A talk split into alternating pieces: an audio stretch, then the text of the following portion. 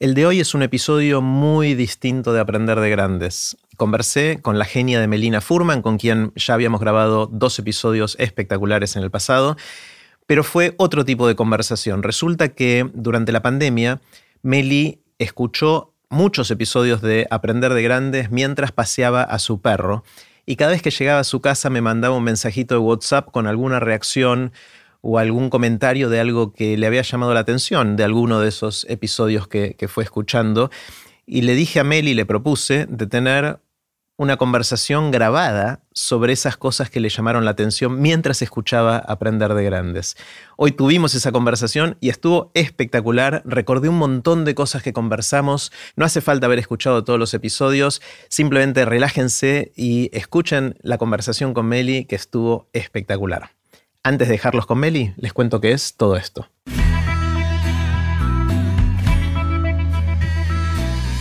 Esto es Aprender de Grandes, el podcast donde comparto lo que aprendo mientras intento aprender durante toda la vida y lo que converso con gente que admiro.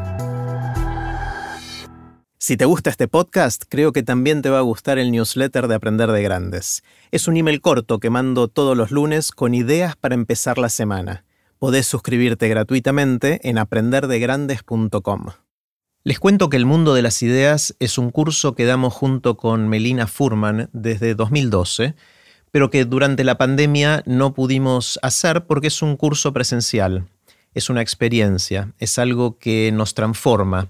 El objetivo es desarrollar nuestra creatividad y nuestra capacidad de innovación para aplicarlas a nuestras ideas, a nuestros proyectos y a nuestras vidas. El mundo de las ideas vuelve en 2022 con una experiencia intensa que sentimos que va a estar espectacular. La inscripción ya está abierta y pueden ver todos los detalles y postularse para participar en mundoideas.org. Puse los links del episodio de hoy en aprenderdegrandes.com barra Meli 2021. Ahora sí, los dejo con la genia de Melina Furman. Hola Meli. Hola Jerry. Es raro esto, es muy raro, pero... Mm y me da, me da mezcla de nervios e intriga de qué puede pasar de, tener esta conversación. Eh, contame un poquito que, cómo es el contexto de, que estuviste escuchando y qué, qué, te quedaste pensando. Eh, yo soy una fan de la primera hora, te sigo desde Cemento, todos lo sabemos, pero em, me empezó a pasar que, de hecho, soy fan de la primera hora en, el, en la celebración de Aprender de Grandes que hiciste ahí un, un concurso de quién sabía más Ganaste, mucho. Pero eh, me empezó a pasar cuarentena, que trajimos un, perro a casa, un perrito que ahora es gigante. Y que se llama mole, y, que, es una mole. Y lo es. Eh, y entonces había que sacar a pasear al perro, ¿no? Y nadie tenía como tantas ganas. Y yo me empecé a ofrecer, y, y con esta idea de apilar hábitos que aprendí de tu curso, que bueno, voy a empezar a escuchar podcast, empezar a escuchar Aprender de Grande. Y empecé a, escuchar un montón, recién hacía la lista y nada, me faltan porque son montones, pero escuché un montón y además como menos apurada, escuchándolos enteros, en dos o tres paseadas al perro, eh, podía escuchar cada una de las conversaciones. Eh, empecé a ofrecerme mucho a sacar al perro, porque lo estaba disfrutando un montón. Y, lo raro para mí de, escuchar y tenerte cerca es que aunque me contengo, me dan muchas ganas de, mandarte cosas, porque me, surgen ideas a, a borbotones o reacciones. Me contengo para que que las quieras escuchar, pero, pero muchas te las mando y bueno, aquí, aquí estamos. Bueno, primero no te contengas tanto porque me encanta recibir cada una de esas. Eh, y, vos me ibas contando, escuché este o escuché este otro y contame alguno. Empecemos con, no sé, vamos a ver qué, dinámica funciona, pero contame alguno y que te haya dejado pensando algo y lo charlamos. Uno de los últimos que escuché que me trajo un montón de ideas, me, me pasa, me gusta mucho cuando escucho Em, episodios de, gente que hace cosas distintas a mí o que no conozco en persona. Eh, algo que también hago, porque a varios de los entrevistados los conozco, es mandarles audios a ellos también. Ah. Esa es la parte que, que complementa los audios a vos. Pero en este caso, uno de los últimos que escuché fue el de Juan Sclar, el escritor. Eh, del cual todavía no leí nada de su obra y fue interesante como entrar desde la persona, ¿no? Un poco algo que dice Emi Chamorro en uno de, los, de las charlas que tuvo con vos, ¿no? Y a veces uno entra por la persona y después este, va a la obra. Em, y me brotaron un montón de ideas y sensaciones cuando lo escuchaba. Bueno, una, una, de las partes como muy lindas es cuando te tira las cartas del tarot, ¿no? Y yo como vos también soy súper escéptica de la astrología, del tarot y cualquier cosa que sea sobrenatural, pero él le dio como una impronta a la tirada de tarot, que además estuvo bueno y además se relacionaba con que una muy amiga de los dos, Magdalena Fleitas, hace poco a mí me había tirado el tarot y había sido una experiencia como interesante. Me encantó que él lo miraba como con otros ojos, ¿no? Decía, bueno, es una buena excusa para conversar a partir de imágenes que tienen mil años, que que de algún modo capturan cierta sabiduría de la humanidad y son como eh, disparadores que de algún modo te llevan a conversaciones que no habrías tenido. Y al mismo tiempo esta, esta idea que, él trae de la pareidolia, ¿no? de, que a veces, no sé, alguien ve la cara de la Virgen en la mancha de la pared o, o en la tostada. Nunca lo había visto de este modo, ¿no? De que a veces uno mira algo que en principio podría no tener sentido, eh, pero lo cobra en nuestra mirada y a partir de ahí pasan cosas nuevas. A mí eso me, sacudió sobre todo porque yo había tenido mi propia experiencia de tirada de tarot eh, y me gusta cuando aprender de grandes y las cosas en general me hacen como mover un poco, ¿no? estirar la zona de Roquefort, como dice, otro invitado. Otro invitado, el que escuché hace poco, César Silveira. Eh, y en esa él dice algo que también está bueno. Él decía, bueno, yo tiro el tarot, pero no creo en la sincronicidad. Usa como ese concepto que yo nunca había escuchado, de que el universo en realidad me está diciendo algo. Lo hago porque me gusta jugar, o por lo menos eso fue lo que sucedió con vos. Y, me gustó esa idea de, jugar por jugar sin tener que darle esa carga a las prácticas como menos científicas de, que hay alguien que te está queriendo decir algo, que esa es la parte que yo no compro y no creo, y entonces en general es como, bueno, no me dan ganas, pero hubo, me, movió un poco de mi eje, me gustó. bueno, a mí me encantó, me encantó ese episodio, me encantaron prácticamente todos los episodios de Aprender Grandes, pero el de Juan, especialmente por, por muchas de las cosas que vos decís, eh, me quedé pensando mucho en los dispositivos que tenemos en nuestras vidas que nos permiten hacer cosas que sin esos dispositivos no haríamos. Yo tenía esta sensación antes de esa conversación y de otras conversaciones que tuve, de que si las cosas uno quería que sucedan o tenían que suceder, iban a suceder. Pero no. Siento que hay ciertas conversaciones que si no están dados los contextos, las condiciones, las condiciones de contorno, no suceden. Eh, por ejemplo, que Juan hable de una manera íntima conmigo, sin que seamos amigos íntimos, nos conocemos un poco, pero no tanto, y que me dijera que él, que él esté habilitado a decirme cosas que sería rarísimo que me las dijera fuera del contexto de que me estaba tirando las cartas. O sea, si no me estaba tirando el tarot, era raro que él me, se metiera en una, una percepción que él tenía de mi intimidad, de mi forma de ser, salvo que yo le pidiera específicamente, pero no se iba a dar tampoco, era raro. Mal educado, ¿no? Brusco, ¿quién te pidió? claro, ¿qué, ¿qué, te crees que sos, más o menos? Pero acá no, acá vale, acá vale, porque eso te habilita, eso te da esa posibilidad de como suspender ciertos prejuicios eh, suspender ciertas, eh, ciertos sesgos que uno tiene de escuchar, no escuchar, de hablar, no hablar, de decir, no decir, y habilita, permite que, cosas sucedan y puede funcionar, puede que no, pero cuando funciona está buenísimo. Y a mí me encantó porque con todos mis prejuicios de lo sobrenatural y todo eso, que salvo que alguien venga y me lo demuestre, a priori creo que no tiene sincronicidad ni ni ningún tipo de superpoder, pero tiene, entre comillas, el superpoder en el sentido amplio de la palabra de permitirnos aprovechar quizás ese conocimiento antiguo de cuáles son las preguntas, porque las cartas de alguna manera tienen embebidas adentro de ellas preguntas o cosas de la naturaleza humano que, humana que pueden disparar conversaciones. Y si eso dispara conversaciones, es valiosísimo, pues son conversaciones que de otra manera no, no hubieran sucedido y termina siendo un superpoder, pero no en el sentido de la magia, sino que... Otra magia, ¿no? la magia, que sucede en, el entre, ¿no? En, los vínculos. Y ahí me quedaba pensando, vos le dijiste a él en esa charla, no sé si acordás, te acordás que aprender de grandes era para vos también, ¿no? Como tu propia tirada de cartas en el sentido que generabas otras conversaciones y me acordé mucho de las charlas que tuviste con Lele y con Juli. Sobre todo esto que pasó con Lele, donde en un momento apareció un tema, el de la pasión, que, que para mí fue lindo cuando apareció ahí, cuando Lele te dice, bueno, a veces hay, no es tan fácil encontrar la pasión y a veces por ahí ni siquiera hay que encontrarla. Claro, y que es una mochila, eh, él lo siente como una mochila. No, no acuerdo si él usó la palabra mochila, pero me quedó esa sensación a mí, que para él es un peso, ¿no? Y por ahí no se hubiera dado esa, esa charla, o por ahí sí más adelante, no sabemos, ¿no? Pero el dispositivo, el ponerse a charlar con alguien con quien uno habla todos los días, pero en otro contexto, siempre hablamos mucho, ¿no? De cuando cambias el contexto como cómo cambia la experiencia y cómo aprendes más también. ¿no? Claro, inclusive cuando hablamos nosotros, en tus episodios, que por ahí, quizás no los escuchaste con Mole, paseando a Mole, pero en tus episodios nosotros hacemos un montón de proyectos juntos, cosas juntos, pasamos tiempo juntos, pero ahí conversamos sobre cosas que no habíamos conversado en otros momentos.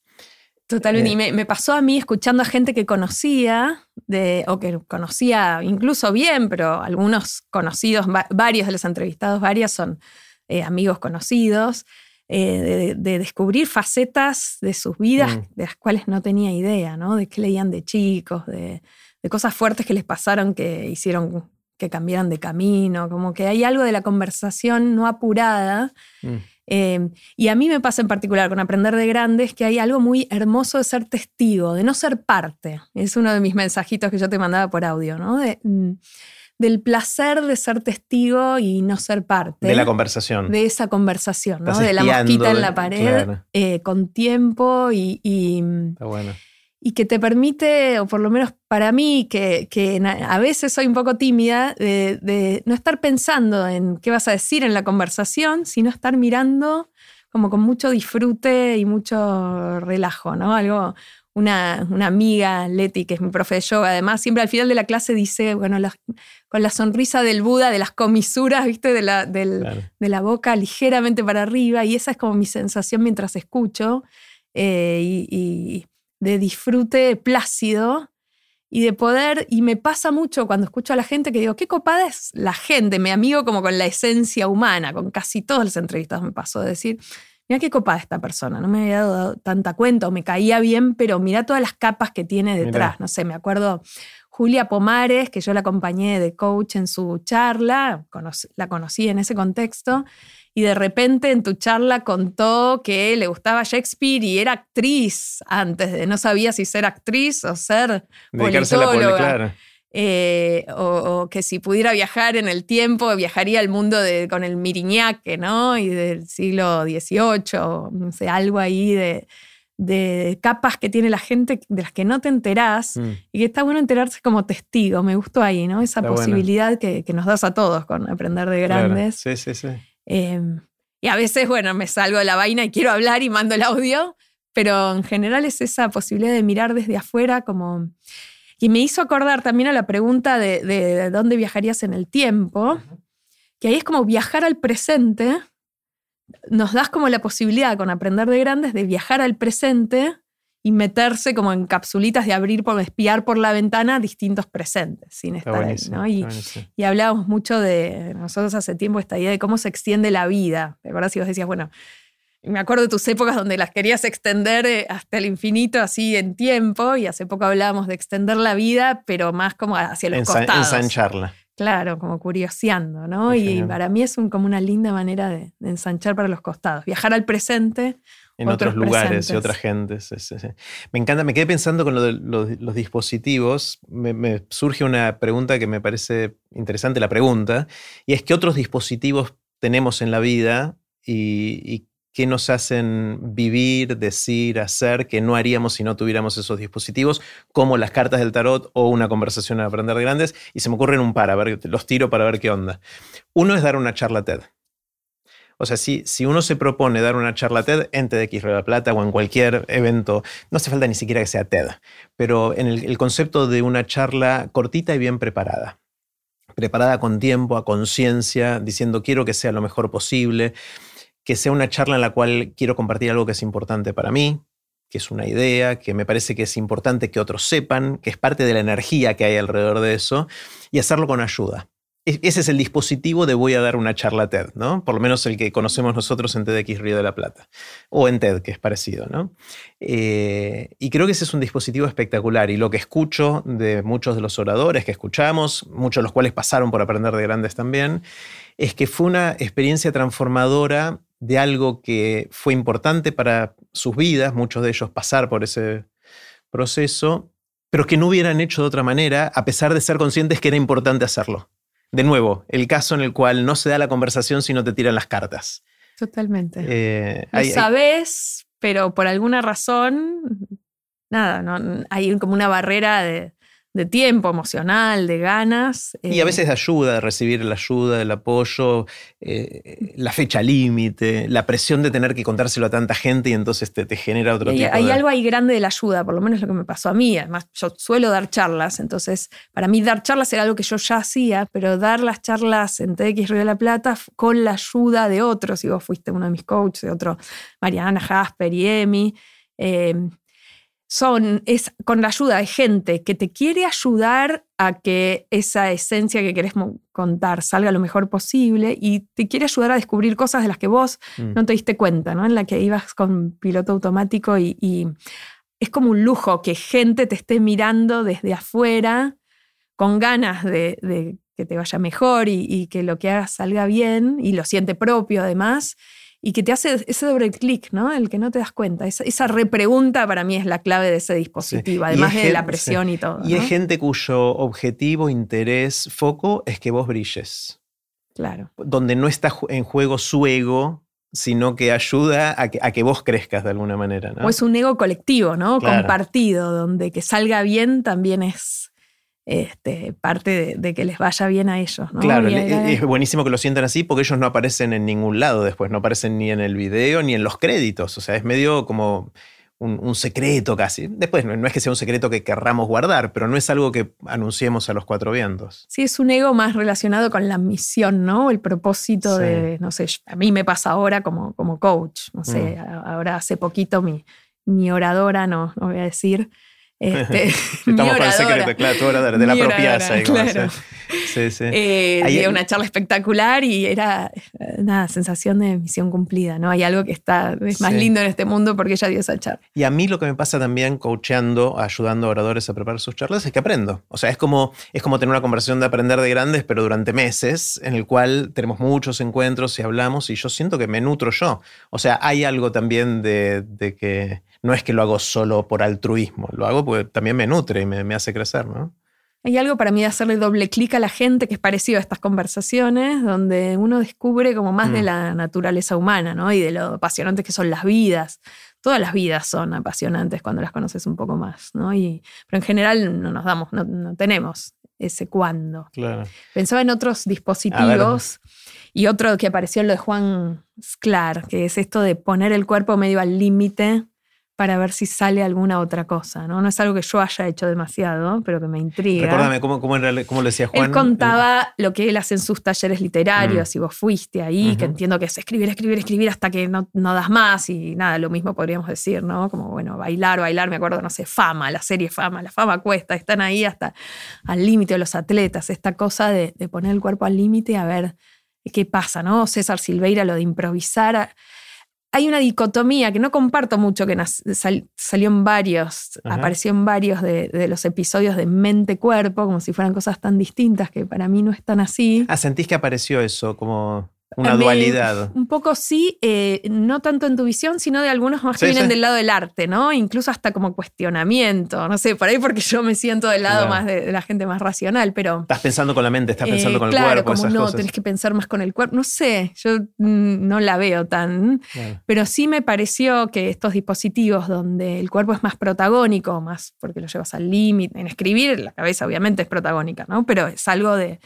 Donde, algo donde físico. de- eh, que pueden ser interesantes. Nosotros que estamos también tramando nuevas aventuras para el mundo de las ideas, ¿no? Y fue algo que inmediatamente me hizo mandarte el mensajito Sí, de, sí, bueno, sí. a ver, Metamos más el ahí, cuerpo. ¿no? Eh, no porque vea la distinción tanto.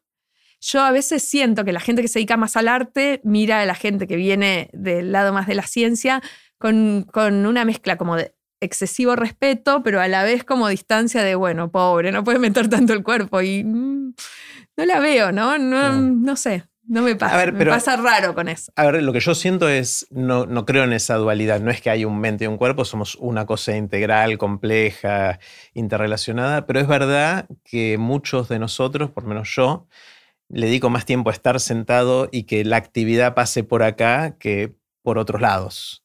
¿No? O sea, sí trato de hacer un poco de ejercicio físico y de salir y de mover y todo eso, pero que como que tengo un foco en, lo que pasa eh, en mis elucubraciones mentales, planes, proyectos, todas esas cosas, y, no tanto en, el movimiento, ¿no? Sí, por eso es interesante ver, ¿no? ¿Qué pasa mm. eh, cuando uno fuerza un poco más, ¿no? o esta cosa de de qué hago, si hago, qué pase, me pasa si hago algo donde dejo de estar cómoda. No me dan tantas ganas de. Eh, ahí vuelvo a una, una charla que tuviste con Emi Chamorro, que él siempre habla de no, la zona de confort está buenísima, ¿por qué, por qué salir ¿no? de ella?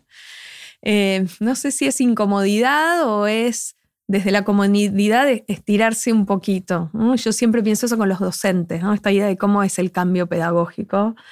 Y, justo en, mi libro este nuevo, Enseñar Distinto, la, idea de la innovación es desde donde estás estirarte un poquito más lejos. Nosotros hablamos mucho en el mundo de las ideas de los espacios adyacentes, eh, donde, donde esos cambios más sostenibles tienen que ver con dar el paso a la habitación de al lado, no a cinco habitaciones. Me pregunto, y porque justamente es algo que yo no hago muy seguido, y, y de esto que traía por ahí Juan Sclar, ¿qué pasa cuando uno hace como el esfuerzo de ir cinco habitaciones más para allá? ¿Qué puede generar? Claro, a veces después volvés y caes en la habitación siguiente de otra manera. O sea, quizás no terminás en la habitación número 5 re lejos, pero elongar hacia esa dirección por ahí te hace pensar que la próxima habitación no era tan difícil o tan raro o tan distinta a lo que ya tenías. Te acerca al, al adyacente de alguna manera, ¿no? Podría ser, ¿no? Que quieras ir a otros también. Me quedé pensando en el mundo de las ideas, que el mundo de las ideas también es un dispositivo. Eh, el mundo de las ideas, para los, que no saben, es este curso que, hacemos con Meli. Curso, curso entre comillas, pues es un curso supuestamente de creatividad, innovación, comunicación, donde ayudamos a la gente a desarrollar herramientas para profundizar esas cosas, profundizar sus proyectos, etc. Eh, y lo que nos dicen los egresados de las siete camadas que ya tuvimos desde el 2012 es que no es eso. es muy, o sea, es, es, eso, pero no es eso. O sea, hacemos de hecho esas cosas, pero la gente dice es otra cosa, es un lugar, primero no es un curso, dicen, y nos dicen también es un lugar donde me repensé, me replanteé, donde me conecté con gente en una etapa de la vida en la que pensé que no me iba a ser amigos íntimos, nuevos, tantos y tan rápidamente, donde surge, surge, surgen, ya no puedo hablar, redes de colaboración y proyectos nuevos y cosas nuevas que sin eso no hubiesen surgido. Entonces, parece que quizás es un dispositivo también, en este sentido que estamos hablando ahora, eh, de, transformarnos de, alguna manera y que sucedan cosas que creemos que son importantes, pero no le damos ni el tiempo, ni los recursos, ni la ayuda, ni el contexto para que sucedan. ¿no?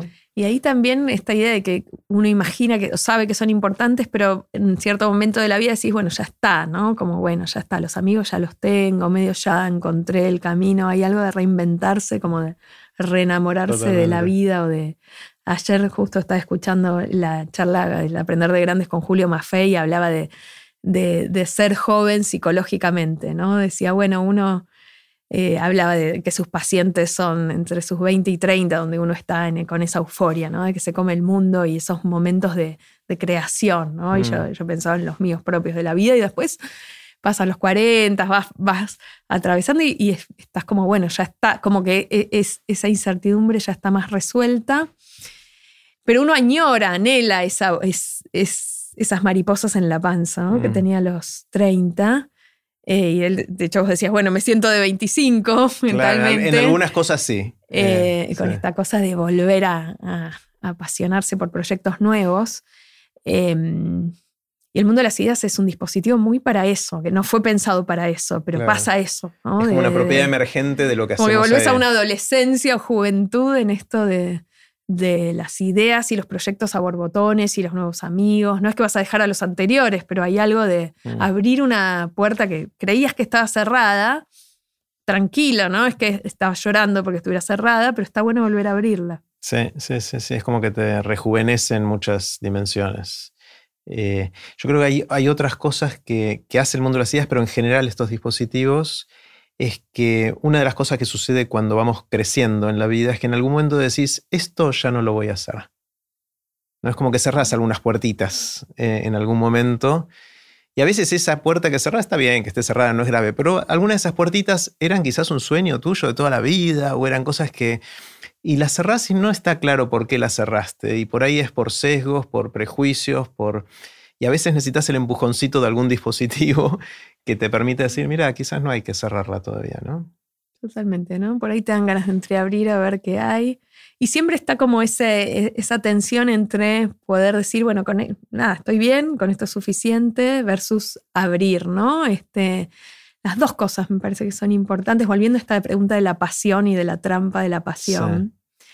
Eh, a mí me gustó mucho un libro que estaba leyendo, que creo que vos también, Big Magic de Elizabeth Gilbert. y no lo terminé todavía, pero leí bastante. Dijo algo en relación con eso que a mí me, pegó bastante, ¿no? En, relación con la trampa de la pasión que aparece en el episodio de Lele. Y ella, ella decía que últimamente como que se liberó de que, bueno, cada proyecto le tiene que mover el piso tanto y va más por la línea de, bueno, a ver qué me, qué me pinta, qué me dan ganas de, qué me da una pequeña chispita de curiosidad, de ganas de, explorar. Y cuenta el caso de que estaba, escribió un uno de sus libros y estaba como sin inspiración, muy angustiada por eso y a ver cuándo venía, ¿no? El nuevo, eh, la nueva musa, la, la, nueva idea y no aparecía nada. Y justo se compró una casa con jardín y no le gustaba la jardinería, pero bueno, medio que empezó a querer arreglarlo y al arreglarlo empezó a entusiasmarse con eh, entender eh, las, plantas que podía plantar nativas en esa zona y de dónde venían y a como hacerse medio erudita botánica, que era algo que no se había imaginado y, eh, y con eso empezó a encontrar vidas de naturalistas de la época de Darwin y algunas incluso mujeres no tan conocidas y eh, eso la llevó a otro libro finalmente, ¿no? Pero desde como la tirar de la punta del ovillo, para mí hay algo ahí de hacerle caso a la curiosidad, pero más chiquita, que está bueno. Y en el mundo de las ideas pasa un poco eso también desde el intercambio, porque algo que les decimos a, uno de los subdispositivos es esto de enseñarle a otro algo cortito, ¿no? Algo que sabes hacer. Eh, em, como buscar en qué sos bueno, en qué, qué te gustaría compartir, ¿no? uno enseña a hacer sushi, otro enseña este, los pasos de karate y otro enseña a coordinar reuniones grupales y lo que sea, y salen cosas copadas. Y hay algo de que el otro te abra esa puertita de la mano, ¿no? Vos siempre le vas de buscar buenos maestros, y por ahí solo no la vas a abrir, no sé no te pintó hacer un curso de cómo hacer sushi, pero por ahí en un ratito querés como asomar la nariz, ¿no? Y llenarte como de esa. Es muy loco eso. Esos sabores. enseñé algo en siete minutos, lo llamamos. El siete es arbitrario, podría ser 10, 15, una hora, lo que fuera, pero es verdad que son experiencias cortitas, profundas, tanto para el que enseña como para el que aprende eso cortito, en, todo el proceso, en la preparación de los que tienen que enseñar, decir, ¿cómo hago para enseñar? Primero, ¿qué voy a enseñar? Después, ¿cómo lo preparo? Y, la experiencia cuando sucede eso, que están buenísimas, que la gente queda agradecido, algunos inclusive transformados por esa experiencia, pero que no lo hacemos si no está el dispositivo. Eh, es muy raro eso, uno puede, la gente va a estar escuchando esto y la gente no va a salir a hacerlo. Mm. La mayoría, quizás algunos sí. Em, hace falta esos dispositivos, ¿no? De alguna manera, está bueno, es, es, como mirar las distintas cosas que nos pasan en la vida de es, cuál es el dispositivo que esto me está dando para hacer algo que si no, no haría, ¿no? Y, ver qué otros estructurado hay algo de la estructura y de la cápsula, ¿no? De que esté armadito y vos vayas. Es muy difícil generárselo solo. Está bueno. Eh, hay gente que sí, pero yo creo que la mayoría de nosotros no. La vida nos va pasando. Es, entonces, ir a algo, la estructura, creo que hay algo de eso que nos, nos abre, que, que si no, por más que lo sepamos, no lo hacemos. Eh, sobre todo, creo, un, filósofo que sé que a vos también te gusta, Alain de Botón, él, habla de los problemas del primer mundo, dice, porque él es inglés y, se dedica como a cuestiones más existenciales de gente que tiene todo resuelto. Y por ahí en Argentina no tenemos todo resuelto. Eh, pero hay algo también de, lo, de, de, las preguntas que nos empezamos a hacer este, cuando vamos teniendo ciertas partes de la vida como más acomodadas, pero que nos seguimos haciendo ¿no? estas preguntas y, eh, y, necesitamos esos empujoncitos para empezar a responderla. ¿no? Sí, ese empujoncito son como marcos de cuidado, espacios donde sabes que estás seguro haciendo esto. Puedes decir, ah, por ahí voy a hacer un papelón enseñando a origami en siete minutos, digamos. pero, pero ahí no, ahí vas, lo haces no solo te divertís, sino que estás orgulloso de hacerlo y es una, linda experiencia. Hay algo de, del cuidado, ¿no? Y, también de la presión, que, me has acordado de lo que decías antes, ¿no? De la charla TED o de la charla del mundo de las ideas, ¿no? Porque si no también, por más que sea, o sea, es espacio seguro, pero a la vez el empujón. Hay otros que, están esperando. hay otros que están esperando algo de vos, ¿no? Que, que, están ahí para escucharte o para aprender de vos. Porque parte de la transformación es la voluntad, ¿no? Del esfuerzo, de, pasar, por ahí no es incomodidad, pero es, hay algo del esfuerzo, que, que para ponerlo tiene que haber alguna, alguien que te dé como la, patadita en algún sentido. es como efecto personal trainer, ¿no? De que contratas a alguien no tanto para que te muestre los, los, ejercicios, porque después de una o dos veces ya más o menos sabes cuáles sino para que esté ahí y que vos no digas, no, hoy me da fiaca, no voy a correr. Totalmente. Ah, sí, sí, sí, sí. ¿Qué más escuchaste? ¿Qué otros episodios?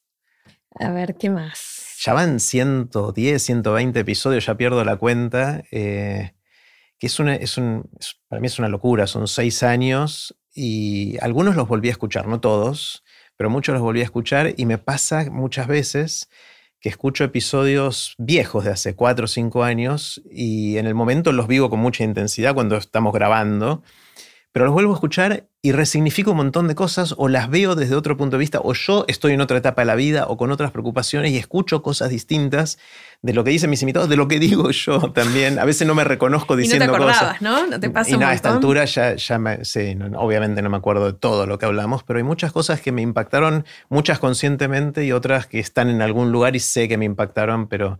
A ver, ¿querés que vamos? Eh, yo tengo algunos de los que fui, me hice la listita de los que escuché completos y a ver qué, qué sale. Eh, Pedro Mairal, a ver. Uh, Pedro Mairal. Eh, te digo cosas que me, acuerdo y que me impactaron de la conversación con Pedro, que estuvo espectacular. Primero que me, encanta leerlo a Pedro. O sea, leí bastantes cosas de, él. Eh, cuentos, hay un cuento genial que de hecho después lo grabé, que, es, que es muy lindo y está disponible en, Aprender de Grandes. Leí, leí novelas y, y, lo que me encantó de él es, es cómo mirar la vida con los ojos de un escritor. O sea, hay algo de y, que uno puede llevarlo a cualquier ocupación, ¿no? Puede pensar en, mirar la vida como un, ¿no?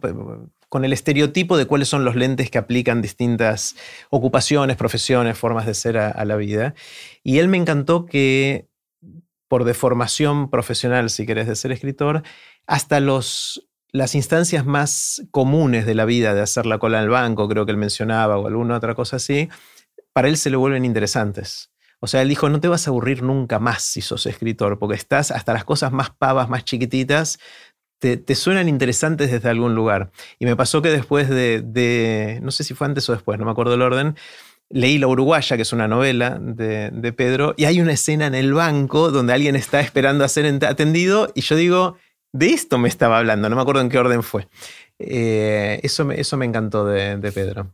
Y me pasó eso mismo y, lo conectaba con algo que, dice Emi Chamorro en una charla que tienen y él lo dice mucho además, que es esto de estar al acecho, ¿no? Y, dice, cuando vos tenés una obra, algo, ¿no? Que te ronda en lo que estás pensando siempre, eh, cualquier situación de la vida es un momento donde estar al acecho de, estos tesoros, ¿no? De estas cosas que pasan. Me acuerdo mucho lo del banco y, y pensaba esto, esto de mirar la vida con ojos curiosos que hace que de algún modo siempre estés pasando bien. Eh, un, libro que me recomendó mi chamorro preparando mi charla TED era el de La conquista de la felicidad de, Bertrand, Russell. donde él dice algo muy parecido a lo, a lo de Mairal. Dice esto de, bueno, una persona de que, que está siempre con los ojos puestos en, aprender, en, descubrir el mundo, puede estar en un momento incluso horrible, este, y se puede estar en un terremoto, y obviamente es una situación tremenda y donde hay angustia, dolor, pero a la vez decía él, está pensando, ah, esto es un terremoto, como...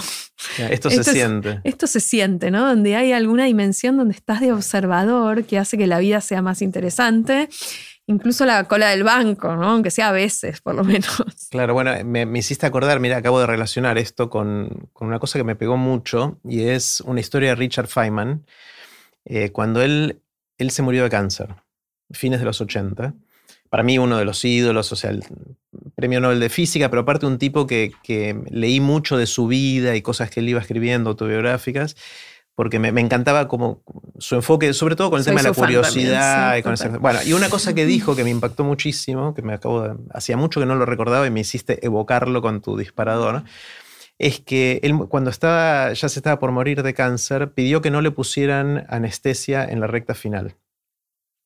Eh, que es terrible, o sea, era, era, una muerte dolorosa, la que él sabía que iba a tener, y, y dijo, no, no quiero morfina, no quiero nada, quiero o sea, esencialmente lo que a mí me quedó, no sé si él lo dice en esas palabras, es, no me voy a morir muchas veces y quiero ser testigo de mi muerte.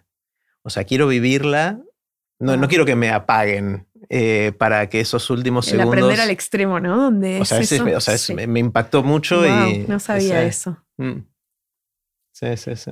Y a la vez me encanta la anécdota de Feynman en, este libro de, de, de, Usted está bromeando, donde cuenta que eh, en un momento decide como elegir un postre en el restaurante en el que va y como dejar de perder tiempo en, decidir que, una minucia, que en su caso era qué postre iba a comer. Entonces, no sé, va con uno, como si te dijera, vamos siempre con el queso y dulce. Claro. Y ya está, ¿no? Libero, libero mi ancho de banda para otras cosas. Es mi chomba. Esta, yo tengo ocho de estas iguales. Mira. Ocho. Tenía cinco, me compré tres más. Son y idénticas. A esta altura me estoy enterando. Sí, sí. Eh, entonces yo no, no, decido qué ropa me pongo en la mañana. O sea, no soy muy original. Lo hace también Barack Obama, lo hace Mark Zuckerberg, lo, lo hacía Steve Jobs. Steve Jobs tenía la polera negra, siempre la polera negra. Es verdad. Mark Zuckerberg usa unas remeras de cuello redondo, creo que son grises. Y Barack Obama tenía dos o tres, dos diseños, creo, de traje distinto con un par de corbatas y esencialmente las camisas eran todas iguales. Entonces eso hace que no tengas que gastar energía de toma de decisiones, que es una energía limitada que tenemos cada día, en cosas que para uno no son importantes. Justo la del postre no te la compro, pues a mí me gusta elegir el postre y me gusta variar como parte de la curiosidad, digamos. Pero hay, hay otros aspectos en la vida que está bueno, ¿no? Tomar la decisión de en esto no, no, quiero tomar decisiones. Claro, ¿y para qué sí liberar el ancho de banda? En este caso, este, de, de, Feynman para aprender. Y Feynman también fue, alguien que se puso como a explorar otras cosas, ¿no? Se puso a, tocar eh, samba y se fue a Brasil y también esta cosa de alguien que decidió como abrir. Eh, a ver, tengo más. Dale. Eh, Diana Wang, hay eh, una que a mí me impactó mucho, es la de la vida en pareja.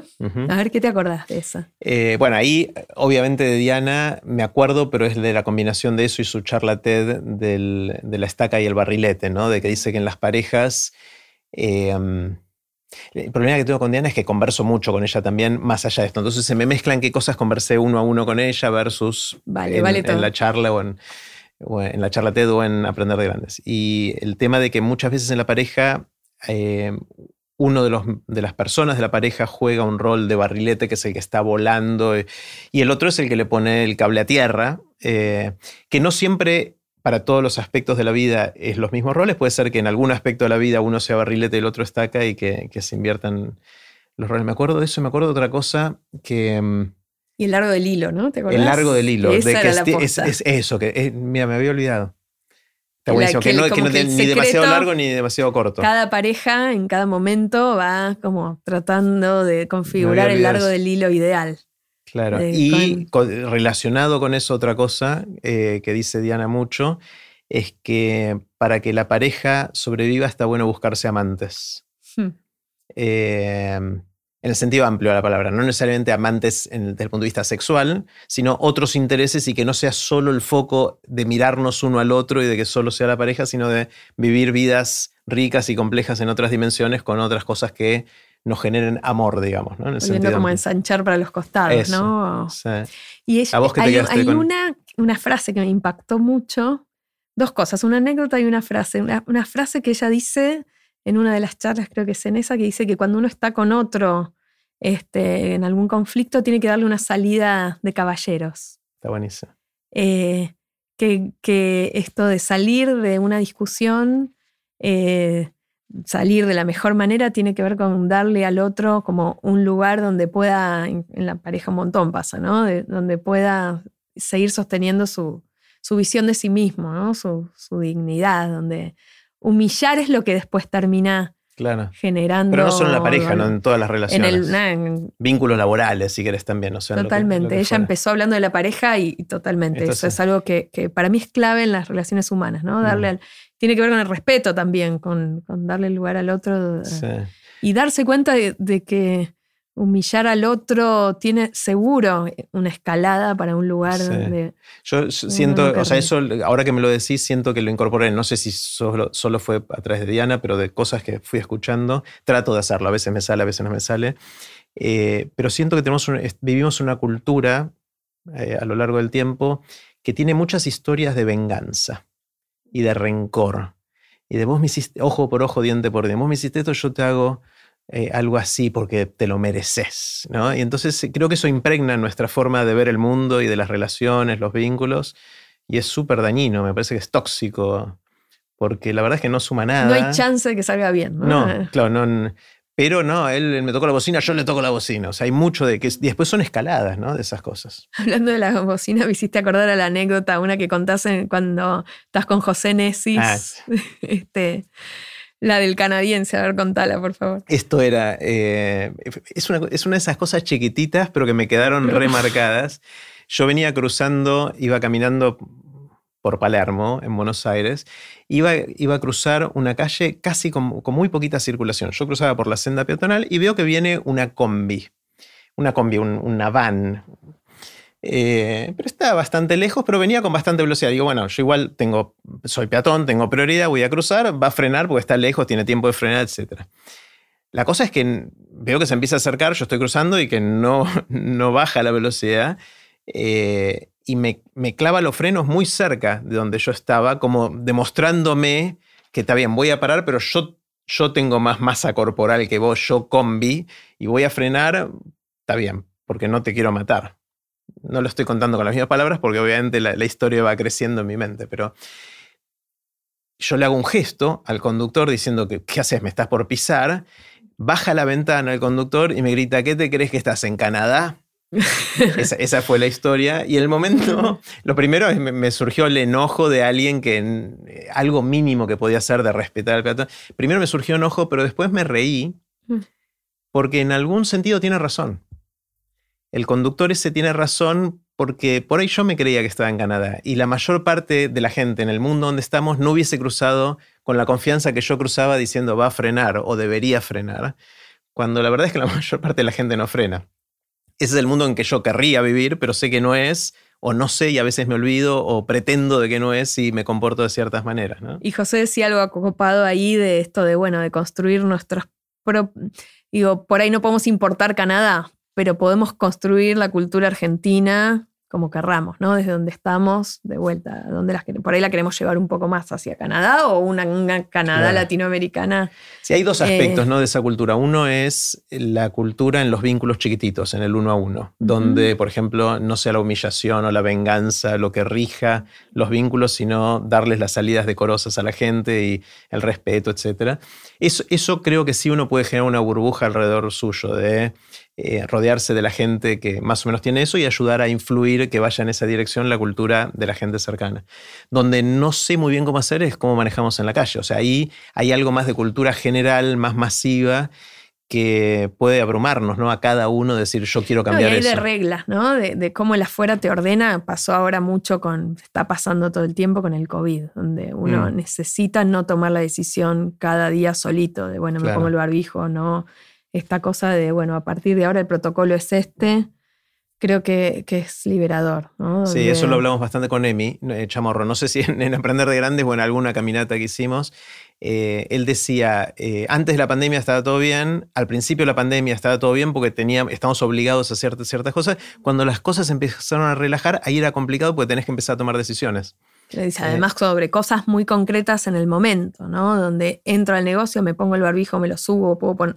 Ah, y distintas personas que van tomando distintas decisiones, con lo cual a uno le da bronca si el otro tomó la decisión. Hay tensión social, claro. Eh, ahí pasó, qué sé yo, cuando volví a la presencialidad a las, escuelas en un momento, entonces había como tensión entre una, no sé, lo que decía la nación con lo que decía la ciudad de Buenos Aires, en el caso de los que vivimos en la ciudad, y entonces cada uno iba iba decidiendo y eh, la ruptura del tejido más del comunitario por esta cosa de no reglas claras, a mí me impresionó, fue muy rápida además. Mm. Eh, y después se volvió a ordenar y volvimos, ¿no? En el caso, por ejemplo, de, las familias de las escuelas, como bueno, estar todos de vuelta en el mismo lugar, con alivio, ¿no? El alivio de que, obviamente, si las reglas tienen algún sentido, si vivís en un lugar donde hay reglas autoritarias, eh, obviamente eso no sería liberador. Mm. Pero me quedé con la anécdota de Diana, que te quería contar, a ver si te la acordás. Diana cuenta algo de los hijos, que a mí me impactó mucho y me liberó también. Eh, de hecho, me gustó mucho la anécdota, la puse en el libro de, de Guía para Crear Hijos Curiosos, que es que ella cuenta que, que, eh, su hijo ya grande vivía en Europa, en otro país, eh, y en un momento tiene una enfermedad, me suena que era como melanoma, no sé, algo de lo cual después salió y está todo bien. Eh, pero entonces en un momento ella se empieza a angustiar mucho como madre y era la época del fax y hizo una lista larguísima de todas las cosas que ella había hecho mal como madre que seguramente tenían que ver con esa enfermedad del hijo y se las mandó por fax temblorosa y que en un momento el hijo a vuelta de fax dice, mami, estás loca, o sea, se te fue la chaveta, o sea, no me Pero- acuerdo de ninguna. Claro, en el sentido que él no tenía esa percepción de No me acuerdo de ninguna de estas, pero estas son, pero te Mm. mando todas estas otras que son. Claro. Y, y ahí en- en- había intersección vacía, ¿no? Entre Sí.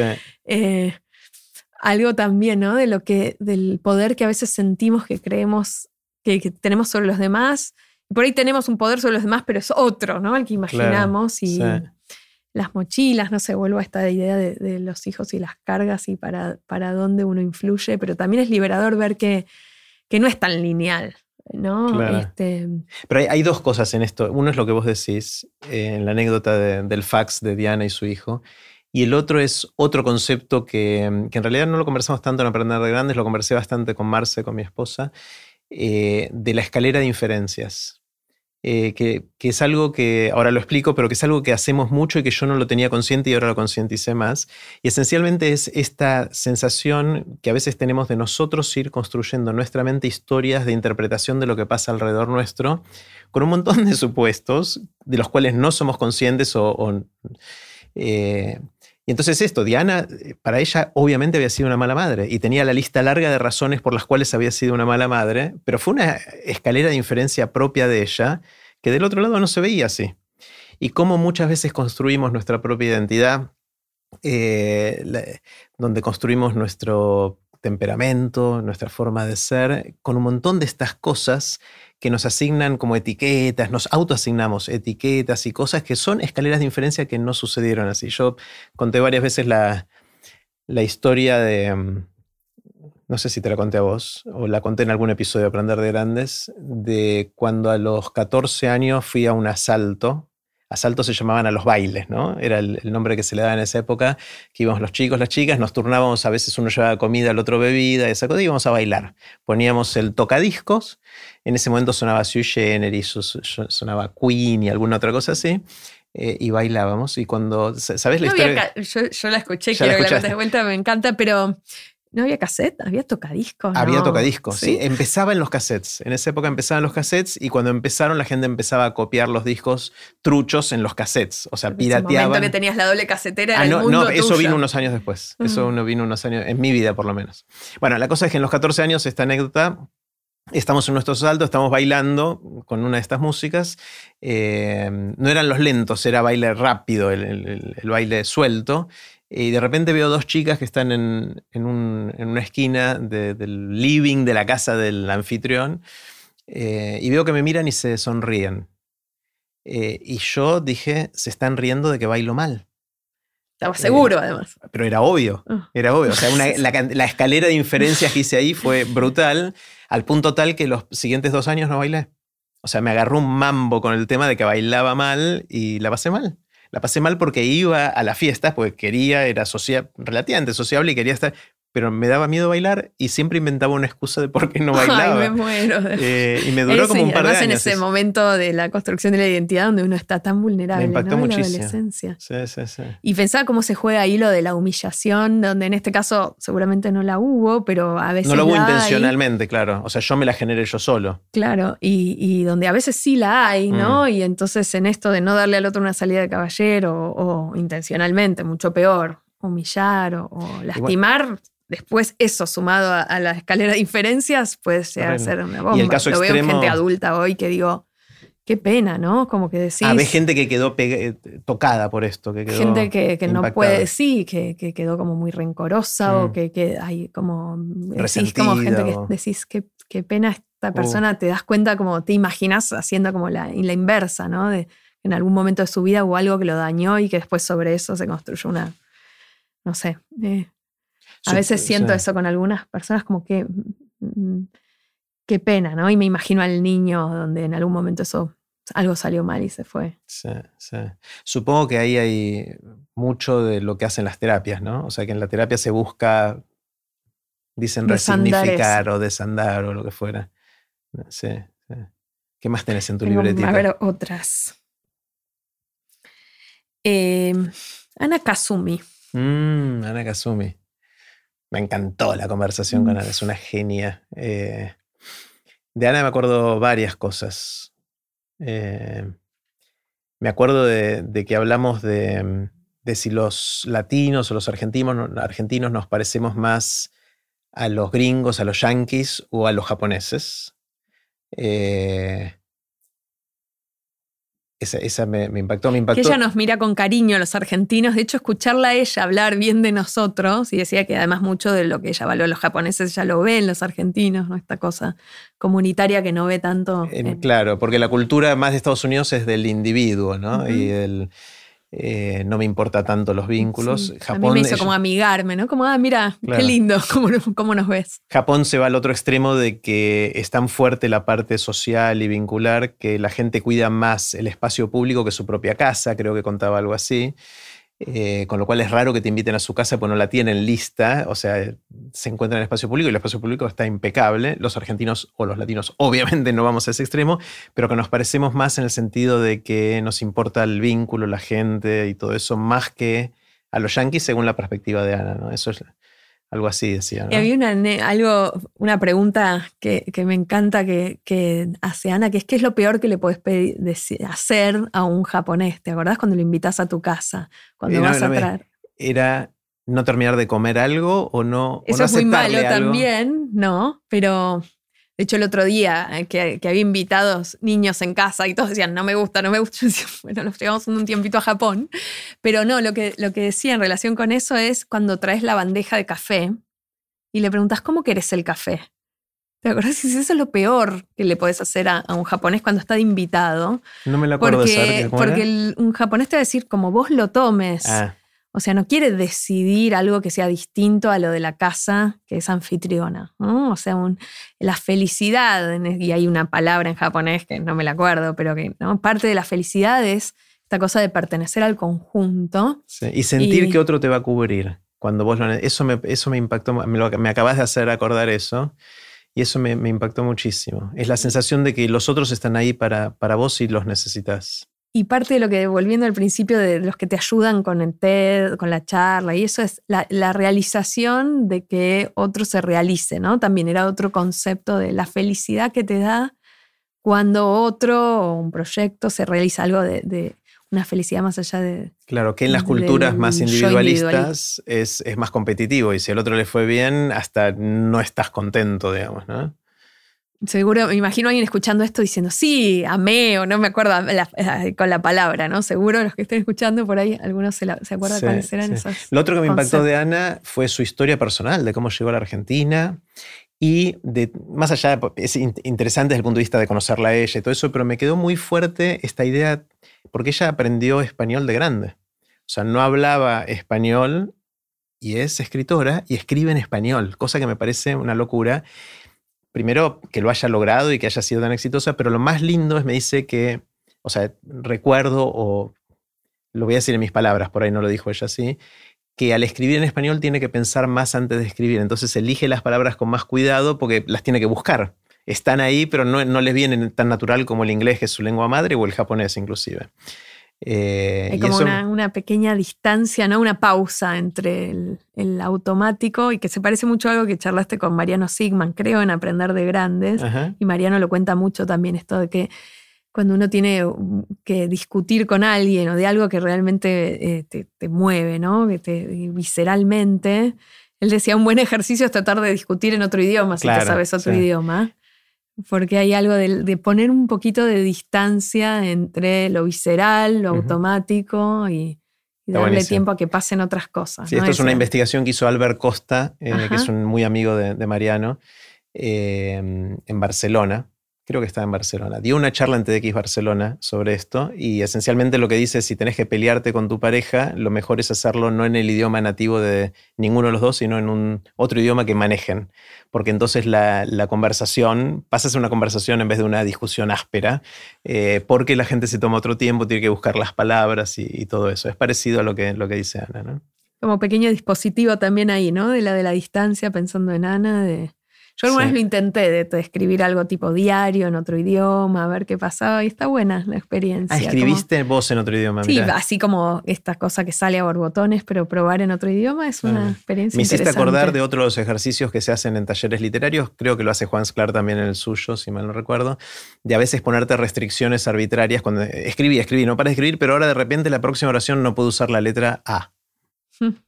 O como era ese caso que vos contás en el mundo de las ideas, de el que tenía, no sé si era Parkinson o... Sí, que bueno, las restricciones, como las restricciones que tenés en tu vida, reales o autopercibidas, a veces pueden no solo dejar de ser excusas para no hacer las cosas, sino fuentes de inspiración para ser creativos. Es, cuando te ponen restricciones que...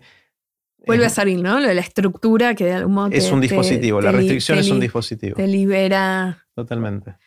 Buenísimo. Totalmente, me encanta pero de, Ana había más cosas. Ah, em, hay, algo que disfruto con Ana de su cadencia, o sea, escucharla hablar a mí me pone físicamente en otra, en otra modalidad. Em.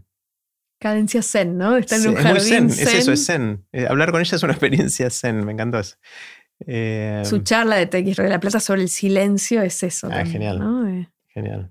Em, hay algo como de, belleza en el, eh, sentís que, es alguien que está construyendo la frase, ¿no? Y que por ahí le pasa porque la está diciendo en castellano, si bien hace mucho que ella vive acá. Mm. me, eh, gusta esta idea de, gente que viene de afuera y nos ve y nos vemos reflejados ahí. O sea, esto que ella decía, que los argentinos quizás en algunos sentidos nos parecemos más a los japoneses que a los de Estados Unidos, es algo que yo solo no podría evaluar. Tengo que, alguien de afuera tiene que venir, mirarnos y, y decirlo. Y de vuelta a alguien que en este caso te mira con cariño, ¿no? Y que logra mm. encontrar ahí eso. Y lo dice con la elegancia que, como habla Ana, claro. Y hay algo lindo que me, acordé de, la charla con Ana también, que ella habla como de, la belleza de lo imperfecto, que me parece que tiene que ver también con su escritura, incluso cuando ella habla, a, veces, que yo, cambia algún artículo por otro, algún tiempo verbal, y es parte de la belleza de cómo habla.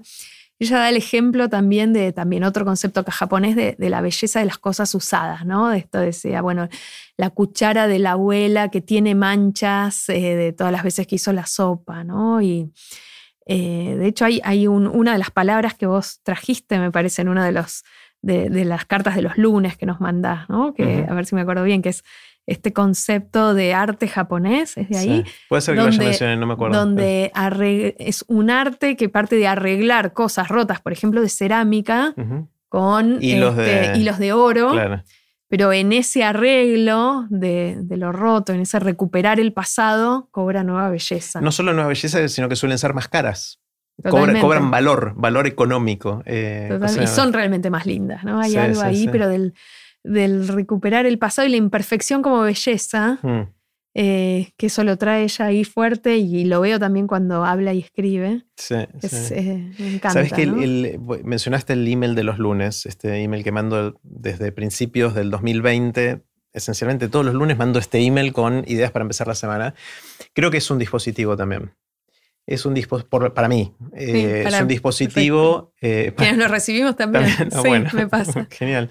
Para mí es un dispositivo en, varios sentidos. Primero es que me organiza eh, y me permite compartir cosas que si no, no compartiría y me pone al acecho. O sea, estamos como hilvanando mucho de los conceptos, ¿no? Porque durante la semana me obliga a estar más atento a decir, bueno, ¿qué voy a poner el lunes en el email? Entonces estoy como, y de repente viene algo, lo agarro, y no solo lo agarro, sino que lo, tengo que profundizar, pues lo tengo que escribir, entonces tengo que entenderlo más y me, da la motivación, obligación, me da lo mismo, me da el, incentivo para, para, hacerlo y termino aprendiendo más, termino disfrutando más y bueno, si le sirve a la gente que lo lee, mejor todavía, ¿no? Hay algo ahí, dos cosas se me ocurren. Bueno, una es el valor de la materialidad, como en tu caso, digo, materialidad o digital, pero de, tener dónde, ¿no? Ir a, ir a depositar para estar atentos con el radar encendido. Y me pasa mucho trabajando con, con mis alumnos y también con docentes, esto de, por ejemplo, tener una bitácora donde a lo largo de una materia tenés que ir registrando los pensamientos que se te ocurren. Las mm. preguntas hacen que esas preguntas sucedan más, ¿no? Me acuerdo en, en, casa con los nenes, cuando eran chiquitos, teníamos el diario científico. Y entonces las preguntas científicas las poníamos ahí. Y venían con algunas que eran científicas y otras, pero venían con un montón de más preguntas que si no hubiéramos tenido el diario. Y lo mismo con los maestros, con los chicos en las escuelas. Hay algo de tener el diario o hay una estrategia para que fomentar las preguntas en el aula que se llama la playa de estacionamiento de preguntas, que por ahí es un corcho, una lámina, que hace que eso empiece a suceder. Este, Otro dispositivo. Y, si no estuviera, claro, las preguntas mm. no aparecen, no es que están ahí, ¿no? Hay mm. algo de, generar la materialidad para que esté. Mm. Y lo otro que me pasa con tu dispositivo es, hay algo de la dosis que me parece que es clave, sobre todo en estos momentos donde todos estamos muy abrumados. La dosis del mail de los lunes eh, es justa. En el sentido que es cortita. Que es corto, pero no tan corto. Claro, claro no es una frase, claro. Mm, está bueno. Eh, y, tiene, y si quiero le hablo doble clic porque todo abre, pero hay como algo de la cápsula que para mí ayuda, ¿no? volviendo a esto de encontrar el largo del hilo, encontrar la dosis, para mí está bueno.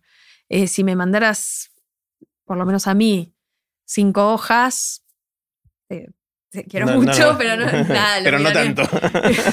pero esta dosis a mí me ayuda a, cada lunes saber que voy a tener ese rato como de cambiar de canal está, está bueno. Me encantó la idea de dosis, pero explotemos esa idea, hagámosla, o sea, porque de alguna manera se puede aplicar a la comida, al ejercicio, a dormir, a, cómo laburás, a cómo interactúas con tus seres queridos, con tus amigos. O sea, hay algo de, de, la dosis óptima en cada caso que no es menor, porque tanto la falta como el exceso te hace desbarrancar para un lado o para el otro en lo que estés haciendo, ¿no? Eh, está bueno como, como idea para explorar en cada En la pandemia, ¿no? Tal vez pasó que cambiaron las dosis de, bueno, ahora estamos al principio enamoramiento, estar mucho en casa en muchos casos, a veces alguna gente no, le pegó por otro lado. Mm. Pero también después de mucha dosis de eso y estar todos, primero fue redescubrirnos, ¿no? después otra etapa de la pandemia, para muchos fue, bueno, ya estamos todos ahí, demasiada dosis, volver a querer salir. Claro. Eh, Conozco varias personas que se separaron en pandemia, por ejemplo. Totalmente. Ayer me enteré de otro amigo que no sabía, pero hace unos meses se separó en pandemia.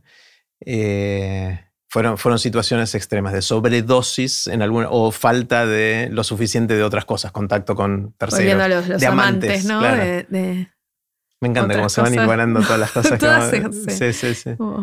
ahí para, para Andy, si está dibujando, me imagino la trama. Qué difícil. Sí, sí, sí. Eh, re. ¿Qué más tenés anotado en tu libretita?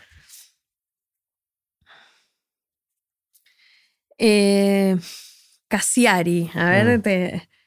Cassiari cuando, cuando cuenta ¿no? esto de que se vuelve a enamorar y de lo que y vuelve a vivir también, otro que se vuelve a nacer y renace como uruguayo. A ver, claro, eso, eso. A mí me impactó de, Hernán esa parte cuando dice que había dejado de escuchar música cuando se dio cuenta que ya no escuchaba música. Y a él siempre le había encantado la música y había entrado en un momento de su vida donde estaba casado, tenía a su hija, vivía en Barcelona pero había dejado de escuchar música. Y que volvió. No se había dado cuenta. No se había dado cuenta, eso, terrible. Y que, sobre todo para alguien que había sido muy importante la música en su vida. Y que se reencontró con la música cuando se volvió a enamorar. De otra persona, pero se volvió a enamorar. Y esta cosa de, y creo que lo dice ahí, también después se me mezcla con un cuento que leí, pero como toda esta cosa de, de cómo lo aloja una familia en Uruguay, una familia que había como caído medio en desgracia, una familia que tenía una casona hermosa, pero de repente él por una enfermedad pierde su trabajo y, y, lo aloja a él ahí ese fin de semana, donde también estaba como iniciando su, su relación nueva. Eh, y de repente él se le infarta y todo lo que pasa alrededor y, este, renace como uruguayo, esta idea de él tenía su cuento previo de soy uruguayo y después se dio cuenta que en realidad era uruguayo porque, porque iba a renacer en Uruguay, ¿no? una cosa medio divertida, mística. Eh, a ver qué más de Casiari en esa. Ahí me pasó. Bueno, la anécdota mejorada, ¿no? Aparece ahí mucho. Sí, te cuento una cosa que tiene que ver con lo de, Uruguay y su infarto. Eh, y es que íbamos a grabar hace tres meses un nuevo episodio con Hernán, que está pendiente y va a suceder en algún momento. No sé si cuando publiquemos esta conversación que estamos teniendo ahora, ese otro episodio ya va a estar publicado o no, veremos. Pero tenía ya agendado, íbamos a, grabar con Hernán un jueves eh, hace tres meses y el día anterior me agarró mi cólico renal.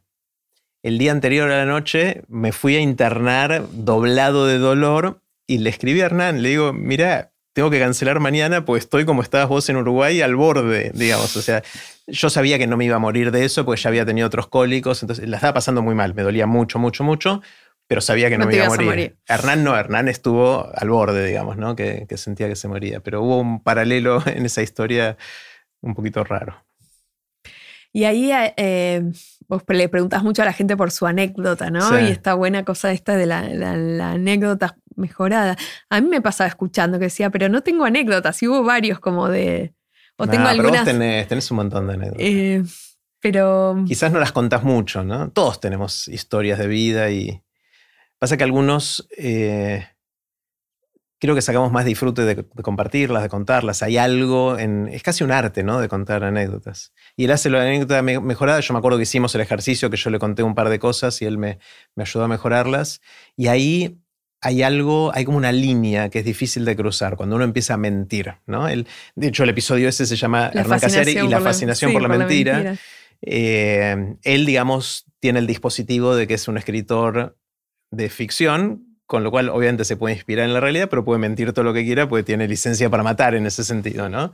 Eh, pero uno en la vida, cuando cuenta una anécdota, hay una expectativa del otro lado, de la gente que está escuchando, de que esto que estás contando, si es tono anécdota, te cuento lo que me pasó, hay una expectativa del otro lado que no estás inventando, que estás dentro de lo que lo falible que es nuestra memoria, diciendo algo que crees que sucedió más o menos así. Entonces, cuando le conté una historia que me pasó con mi tía abuela y después el feedback de él, el comentario es, no, que tu abuela, no tu tía abuela, simplificar, no hace falta. Digo, no, no puedo contarlo así porque imagínate que los testigos, bueno, las dos ya fallecieron, pero los, los, testigos de eso dicen, che, estás mintiendo, no fue. Entonces ahí es una línea que yo no estoy dispuesto a cruzar. Entonces hay, hay un tema ético, si querés, de cómo pero, pero él la pone en otro lado, porque para mí algo bueno que él dice es que en realidad lo que importa es el momento de disfrute con amigos, ¿no? Que a nadie le importa tanto, la verdad. y para mí eso está, está bien, ¿no? Lo amerita que sea tu abuela y no tu tía abuela. Si justo vas a estar con la familia, bueno, pero hay algo pero imagínate que estamos juntos y yo cuento, y hay más amigos, y yo cuento una anécdota de algo que nos pasó en el mundo de las ideas.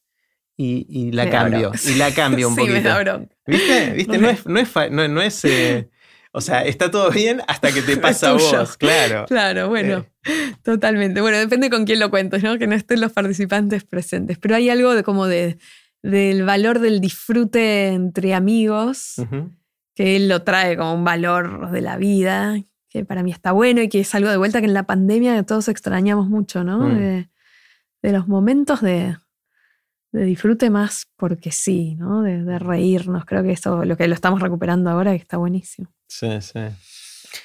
Eh, a ver, un montón.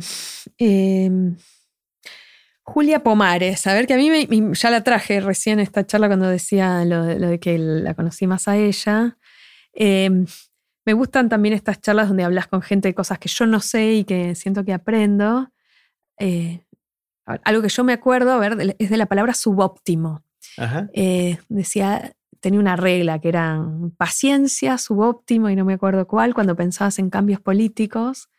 Y lo de subóptimo, lo de decir, bueno, en política nunca va a estar perfecto, pero hay que largarlo igual y da un montón de ejemplos. A mí me impactó para otras cosas de la vida. claro, como uno tiende a ser más perfeccionista. Como que, está bien subóptimo, ¿no? Es como vamos. Claro, relajemos un poquito. Sí, eh. Eh, porque, ¿sabes? porque así sucede, sí, no por no ser perfeccionista, sino porque es por ahí la manera de hacer cambios más profundos. Cosa que vos y yo no somos muy no así. tanto, ¿no? Por eso por ahí me impactó, como me alivió un poco. Eh, pero cambiaste algo concreto. Ver algunas cosas más grandes, no sé si hacemos el mundo de las ideas ahora que estamos pensando nuevo, va a ser óptimo, optimísimo. Van a hacer esos iPhones que mi chamorro siempre nos, se ríe un poco de nosotros, de que tratamos de hacer algo muy en los detalles, ¿no? Perfecto. Claro, pero yo estoy eh, orgulloso de hacerlo así. Eh, sé que a veces le dedicamos más esfuerzo del que podríamos haberle dedicado, pero estoy orgulloso de que las cosas salgan bien cuando salen bien, ¿no? Pero por ahí es productos que tienen que ser iPhones para mí versus cosas más transversales. yo creo que lo, lo, de Julia es más un pragmatismo de que si uno se pone en idealista y no tranza en la política, no vas a poder avanzar porque tiene que ver con llegar a ciertos acuerdos con gente que piensa distinto. Entonces ahí supongo que es difícil, salvo que estés en un régimen autoritario y que sea una sola persona que toma las decisiones, es difícil de avanzar en alguna dirección si no avanzás haciendo algún tipo de concesión. Esa fue la sensación que me quedó del subóptimo de, Julia. Y después trae dentro del subóptimo esta idea de que viene de, la economía, del low hanging fruit, de la, de la, fruta que está como más fácil de agarrar y empezar por ahí, que uno diría, bueno, no, hay que empezar como del corazón, de la esencia de lo que mueve la aguja y yo estaría de acuerdo con esa idea en principio, pero en la práctica me pareció interesante lo que yo decía, bueno, algo que ella mm. quería destrabar, no sé, la ley electoral, bueno, empecemos por esto que sabemos que acá podemos mover un poquito. Eso estuvo bueno. Claro, eso eh, por alguna razón lo relaciono con la crisis climática. Eh, ahora sí, pensamiento lateral, y toda la discusión de que los, los que miran la visión sistema dicen hay que cambiar el sistema productivo, hay que cambiar el uso de eh, eh, combustibles fósiles, hay que, no sé, ciertas cosas muy sistémicas. Entonces dije, bueno, si hay que hacer eso y eso es lo único que realmente mueve la aguja, ¿para qué voy a separar la basura o reciclar una cosa más, una menos, si eso no mueve la aguja? Pero por ahí eso es fruta fácil de alcanzar, low hanging fruit en inglés, que es, está bien, mientras tanto ayudamos con esto a cambiar pequeñas mentalidades que después a lo largo van generando quizás consensos políticos, pues la gente reconoce que es importante habiendo hecho eso, ¿no? Y ahí, eh, creo que vos le decías eso mismo a, a, Flavia Bofroni. Bofroni. Eh, me, me, gustó mucho esa, ese aprender de... Brofoni, pusimos una R más, Brofoni. Brofoni. Eh, ese aprender de grandes, que también me gustó más conocerla a ella, porque venía, no me imaginaba que venía de un mundo tan académico y, institucional previo. Antes de y ser de activista. Ahí, y de ahí llegó como el activismo, ¿no? Al revés, y mm. me, pareció interesante esa vuelta. Y ella decía, bueno, igual tenemos que reciclar basura más allá de, lo que genere, sin, por una cuestión como de, nuevo ser, ¿no? De coherencia interna. Y después ella trae mucho esto, y Flor Polimeni trae esto también en como en su, su charla con vos, esta cosa de los nuevos activismos más de base, como manera de generar cambios grandes, pero desde lo inorgánico, ¿no? que me da dudas, pero que me parece mm. interesante, que es como una visión que yo no tenía hasta que las escuché a ellas, como de, una época de, donde en una de esas la cosa menos organizada y más focos, muchos, puedan llegar a... Claro. Sí, en eso siempre lo que yo pienso es que hay, hay, dos maneras de cambiar la realidad. Uno es de arriba hacia abajo, donde si va a venir el líder iluminado, la líder iluminada, y nos va a organizar para lo, o va a llegar a los consensos o lograr que esto suceda, que en algunos casos puede haber. O sea, vino el Martin Luther King, que también capturó mucho del sentimiento que había, pero logró avanzar eh, los derechos civiles en Estados Unidos. O algunos otros que fueron logrando cosas así. Eh, o puede ser de abajo hacia arriba, donde el cambio viene de pequeñas cosas chiquititas que crean burbujas que son pequeños ecosistemas donde las cosas funcionan como querrías que funcionen en el todo, pero que no, bueno, vos te limitás a, como lo que decíamos antes, ¿no? Te rodeas de la gente en las cuales se cruza la calle como vos querés que se cruce, eh, y aspiras a que esas burbujitas crezcan. Quizás si las haces suficientemente bien, inspiran a otros a construir otras burbujas, van creciendo y se van juntando, y de repente se juntan y pueden llegar a cambiar el tejido social. Yo siento que esto segundo es un poquito más ingenuo, es más de largo plazo, pero es lo que me gusta hacer a mí. Entonces yo mucho de lo que hago trato de hacer eso, de generar pequeñas cositas chiquititas en las cuales las cosas estén más o menos bien eh, o lo mejor posible eh, y ver si se pueden regar para que crezcan un poquito. O uno podría decir efecto tenaza, ¿no? Como las dos a las la dos cosas, sí, eso es lo ideal. Eh, me dejó muy deprimida la, charla con, Flavia. pero también esta sensación de urgencia que, sentí también cuando la escuché en TX Río de la Plata. Y ahí, que igual en mi caso, por ahora por lo menos no me movió a hacer nada en concreto, lo cual me preocupa. me da como más esa sensación de que se va toda la deriva climáticamente y no sé, que se... Mm. Eh, me dio como cierta lucecita pequeña de esperanza el libro de Bill Gates, que lo charlamos un poquito, el de eh, cómo evitar un desastre climático, donde al estilo Bill Gates, también muy analítico, primero te hace como el gráfico de, bueno, cuáles son realmente las industrias que liberan más dióxido de carbono. No sé, algo que yo no sabía era la, industria, la, construcción es una de las cemento, fuentes. el cemento es una de las más grandes que para mí no estaba tan dicho, por lo menos yo no lo había escuchado. Y después empieza como con soluciones bien concretas y cuánto del, del llegar a neto cero de carbono pueden aportar. No sé, por ejemplo, cuánto pueden aportar estos no sé, grandes reservorios de carbono de la atmósfera y cuáles son los riesgos. Em, hay, hay, hay, algo ahí que me, me, tranquilizó en términos de poder ver el todo, pero, me, pero cuando escuché a Flavia sentí que había algo como que se me está perdiendo, ¿no? que está pasando socialmente. Y todavía no escuché las charlas, salvo con, con Juli y con Lele, pero quiero escuchar ahora las charlas que tuviste con, con Nicky Becker y, con, Nicky, esta cosa de, de si hay algo que está pasando en los jóvenes que por ahí se nos escapa, ¿no? sí, yo creo que hay sin, algo. Sin la ingenuidad también de, bueno, no, ellos nos salvarán, que es medio también, tomen, sálvennos. Que Y aparte cierto grupo de jóvenes, o sea, mm. no sé cuán representativo es de los jóvenes y las jóvenes. El, eh, es un grupo que, que, está activando mucho más que lo que activábamos nosotros en este tema, por lo menos. Pero sí, no sé, no sé si eso alcanza. Eh, ¿Tenés más listas? Uy, tengo algunas más, a ver. Qué increíble, o sea, una de las, las primeras reacciones como que me agarra un nudito en la panza de sensación de la cantidad de temas con que, que pasamos, ¿no? Y, y, una sensación que tengo a veces me da bronca no olvidarme de cosas que conversé en, distintos episodios. Me gustaría recordar todo fácilmente, pero ahora escuchándote siento que recuerdo más de lo que creía que recordar y que me impactó más de lo que pensaba, porque me vas diciendo cosas y reconozco cambios en mí. O sea, cambios en, cosas que hago, en la vida, en la percepción, en los vínculos, en un montón de cosas que me parece espectacular. Estoy contento. Qué bueno, ¿viste? Fer Polak, la última charla mm, que tuviste. Sobre la pandemia hablamos. Y lo que a él le pasó de jugar en primera en pandemia. A mí eso me, impactó. A ver qué te acuerdas. Me acuerdo que mm, la intensidad, cómo lo, lo llamaron a jugar en, la selección, en la final del Mundial, sin haber jugado en primera antes, digamos. Había venido jugando en las inferiores de algo y de repente tuvo que, no es que juegue en las inferiores, por ahí era más de modestia de él, pero... Eh, y cuán, cuán quemado quedó. O sea, me impactó mucho la sensación de que no tiene ganas de volver a jugar un mundial así, ¿no? Es, quizás era en el momento en que grabamos que estaba tan quemado que... Porque yo creo que esa gente después vuelve a, es como subir al Everest, ¿no? Que decís, bueno, terminás de subir nunca más, pero bajás y decís, quiero de nuevo. A mí impactó también eso, lo mismo, ¿no? Como decir, sí, no, ya está, ya jugué en primera y, ya está. Em, de hecho, Paenza lo dice en una de sus charlas, creo que no es en Aprender Grande, sino en una de las charlas TED, ¿no? Dice, yo ya llegué ahí y ahí no hay nada. Eso, eso es genial. A mí eso me parte medio, ¿no? Es algo que Adrián dice mucho y está buenísimo. Y, y, en el caso de Fer, yo ya llegué ahí, ¿no? Ya me di la mano con Obama y... Hay otra cosa que dice Adrián, que lo dice más en privado, pero me siento cómodo compartirlo, y es, no te la creas. O sea, es la combinación de, esas dos. Es, es, claro, pero es otra, es, es, una vuelta de tuerca adicional, ¿no? Es, él dice, yo llegué ahí y no hay nada, no vivas persiguiendo esas cosas, mm. pero si llegas a algún lugar no te la creas. Eh, porque entonces ahí perdés todo. Perdés quién sos, perdés tus vínculos, perdés un montón de, cosas, ¿no?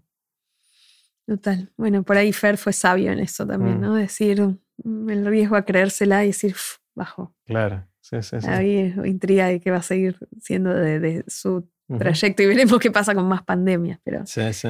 eso me pegó también. Eh, Narda. Narda la escuché hace poco. Uh, Narda. Eh, Narda, o sea, Narda me encanta la pasión, o sea, ella es una apasionada con opiniones fuertes de muchos de los temas con los que, los que hablamos. Eh, me encantó, estoy tratando de recordar, porque hablamos de bastantes cosas con Narda, pero había algo de la búsqueda de los ingredientes que me quedó en algún lugar, eh, como una sensación de la importancia de traer el, el señor que va con la bolsa de comino, ¿te acordás? Eso, el comino en el burro, era, Con el, burro en Salta, no sé, invento, creo que era Salta. Y, dice como darte cuenta, ver al señor cargando el comino en el burro ¿no? y dándote cuenta de que De hecho, yo el comino no sabía, por ejemplo, que era tan dificultoso de cultivar, no, no tengo idea, ¿no? Esta cosa de, de, de, ver el detrás de escena que, que, te hace valorar más las cosas, ¿no? Y valorar. Sí, a mí me impactó eso también. Y después algo que dijo de que para, volviendo a esto de jugar en primera, que en su caso su misión es tratar de que comamos todos mejor y que las, las grandes compañías vendan cosas que son mejores.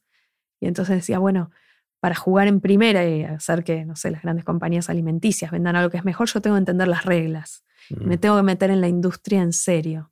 y tengo que entender cómo se hace para producir en escala total y que las cosas se conserven, pero entonces ahí ver donde meto la No alcanza con saber cocinar y que es saludable o no, hay que saber cómo funciona el sistema para atrás, ¿no? Claro, y ella decía, bueno, me metí mucho a desarrollar cosas para, no sé, grandes marcas alimenticias, justamente para después poder meter una cuchara ahí. Si no es como que sos un idealista que no entiende el mundo y, bueno, sos, muy lindo, pero la, acción pasa por otro lado. Claro, ¿cuánto, hay que entender del sistema actual para cambiarlo, no? Eh, inclusive de ser parte del sistema actual para después cambiarlo. Que fue como antiintuitivo, por lo menos eh, algo que, no dice tanta gente. Está Para hacerlo hay que hacerlo de forma tal que te metas, conozcas, pero no crees, no te crees a vos mismo el conflicto de interés para después no querer cambiarlo.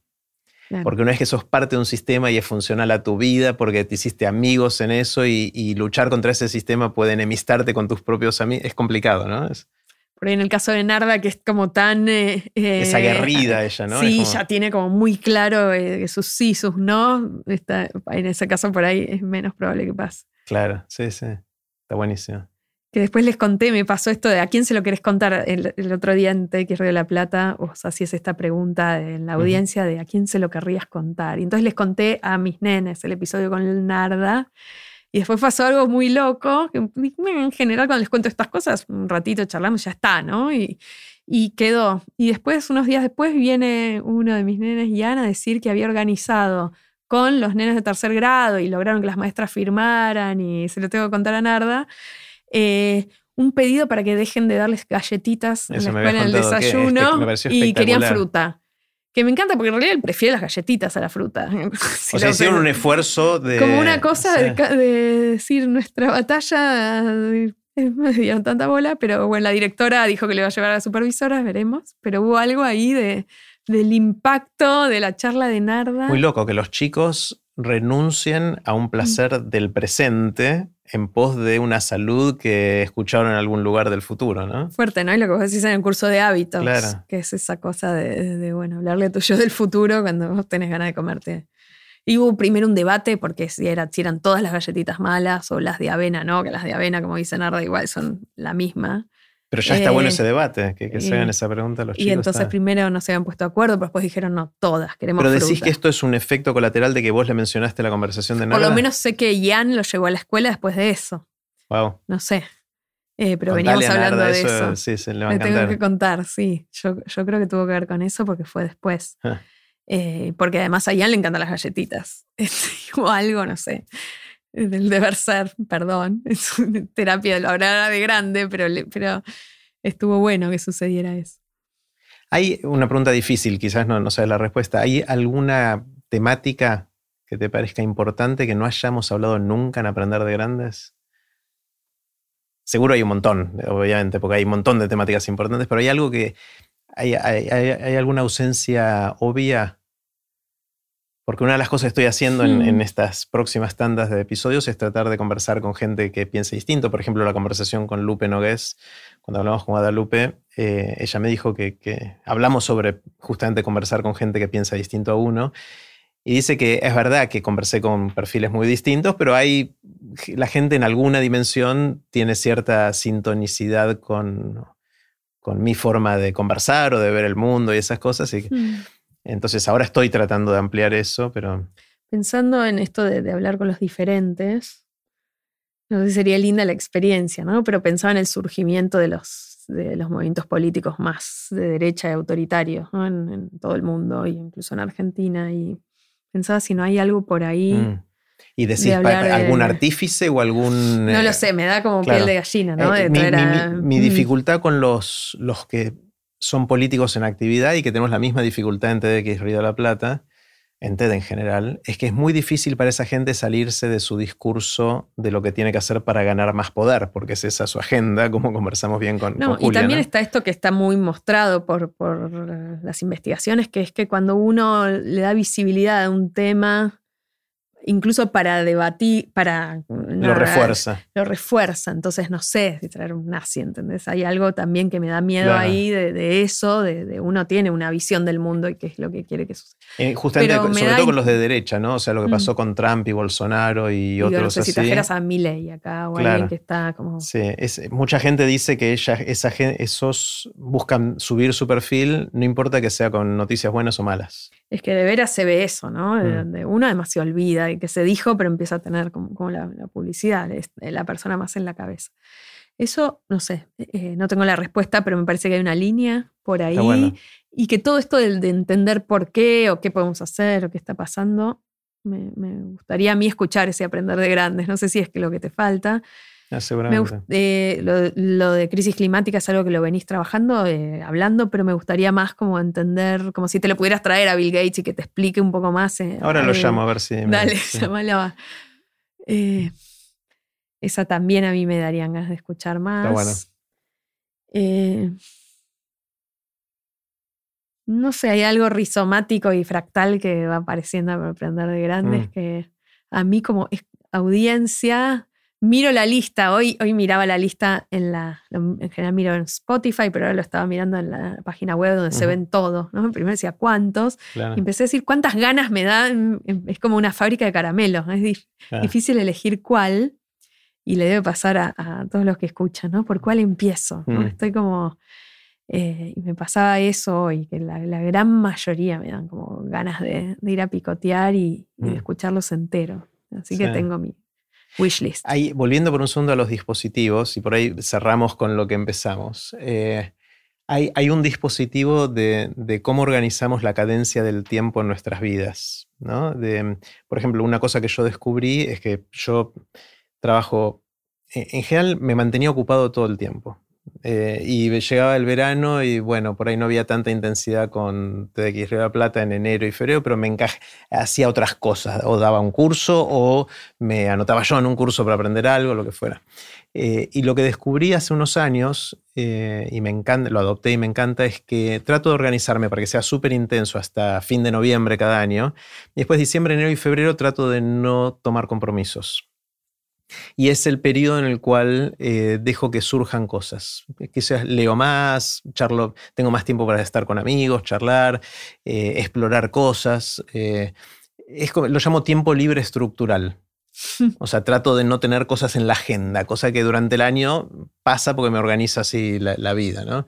y aparte hay, otra cadencia, hay otra cadencia porque algunos están de vacaciones, otros no, o sea, como que sucede distinto. Hasta el clima afecta en todo eso. Eh, y en mi caso es un dispositivo en el cual van surgiendo cosas eh, para hacer y después son las ideas que algunas de esas impactan en lo que hago a, futuro. Entonces ese es otro dispositivo que a mí me, me llama la atención y me, pregunto si hay más para hacer ahí, ¿no? De, cómo... Y, lo voy a retomar. Eh, soy también de las que en general, si no estoy todo el mm. tiempo y porque me gusta lo que hago, estoy todo el tiempo haciendo cosas, ¿no? Pero hay algo de obligarse a, eh, a la pausa. Me acuerdo cuando te tomabas tu semana de, sin conectividad. Sí, también, No, lo debería hacer de nuevo, no lo estoy haciendo mucho eh, últimamente. Esta cosa como de, obligarse a la pausa, que si no, no lo hacemos. O sea, mm. a mí me toca el sabático el año que viene en la universidad mi primera tendencia es llenarla de mil cosas. Bueno, voy a tener como que hacer fuerza contra mí misma para hacer esa, esa cápsula, ¿no? Algo del estructural está bueno, hablamos de la estructura como algo que libera. Sí, exacto. Porque entonces, por ejemplo, me es más fácil decir que no. Mm.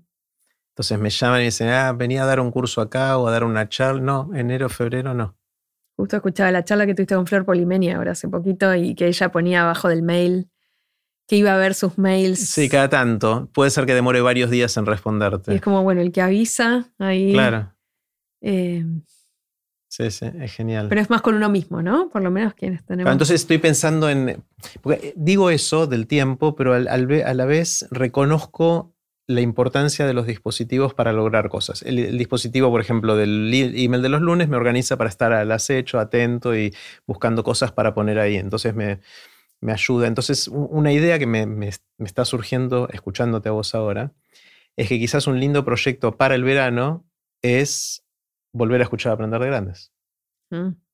O sea, quiero hacer ejercicio, por ejemplo, entonces salía, salía a correr y cada día escucharme. ahí tu hábito. Sí, me hago lo que hiciste vos con Mole, con tu perro, volviendo al origen de esta conversación. Eh, quizás, lo haga, quizás lo haga, no sé, tengo que pensar si es eso lo que quiero hacer. Pues no quiero llenarme ya de cosas, pero esta es una cosa linda que me parece. Me, da mucho placer cuando se hilvanan cosas de distintas mm. conversaciones. Esto que hicimos hoy que íbamos saltando como en elegir los dispositivos con los que uno va. Después todo se llena de imprevistos, pero por lo menos que los dispositivos no sean tantos, ¿no? El menos es más para que a cada uno, además porque uno sabe que de cada uno se van a abrir ventanitas. Mm. Decir, bueno, a ver, en esta etapa, yo lo pienso así también, de lo que dijiste recién, en voz alta para mi año que viene. Bueno, ¿cuáles van a ser? Y que no sean tantos, ¿no? Porque. Y de eso, y, y, lo de volver a pasar, vuelvo a lo de Ana Kazumi, ¿no? De de volver a mirar lo, antiguo con ojos nuevos y, mm. volver a, recuperar la cuchara manchada por la sopa o arreglar si algún pedacito se rompió con oro. Es esto de volver a escuchar, aprender de grandes, o volver a escribir las cosas que uno mismo, mm. volver a leer lo que uno escribió. O...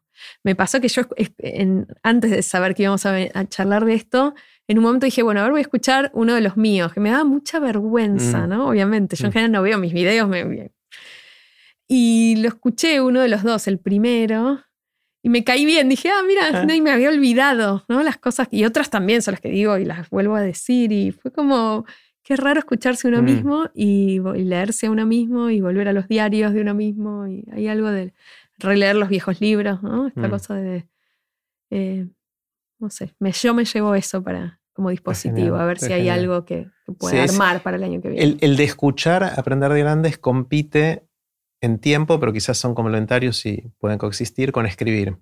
Hay algo del hecho del acto de la escritura, de nuevo volviendo a Juan Sclar del principio y a Pedro Mairal y todo eso, que mm, porque, porque escribís más lento de lo que pensás, y volviendo a Nakazumi, que te, obliga a ir un poco más lento, eh, y entonces la, forma de pensar los temas y la profundidad y la, tiene otra, otra textura, ¿no? Es otra Tal vez con algo no tan placentero que es que escribir es más tortuoso.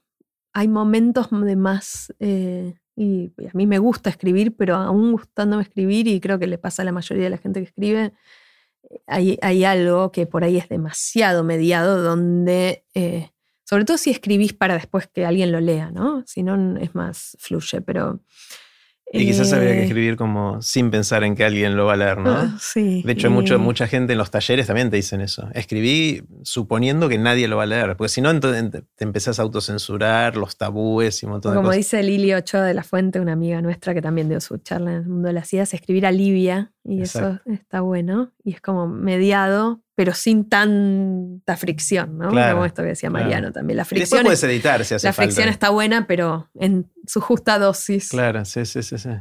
Sí, está buenísimo. Bueno, espectacular, un montón de cosas.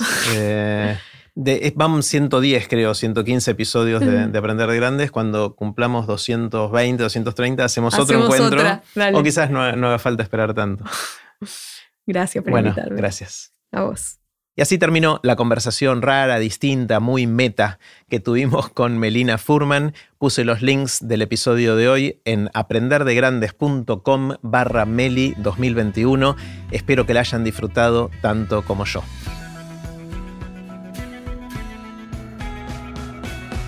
Recuerden que pueden suscribirse para no perderse ningún episodio de Aprender de Grandes en aprenderdegrandes.com. Los espero en el próximo episodio de Aprender de Grandes, cuando les cuente lo que aprendo en mis intentos por seguir aprendiendo durante toda la vida y en las conversaciones que tengo con gente que admiro. Chau.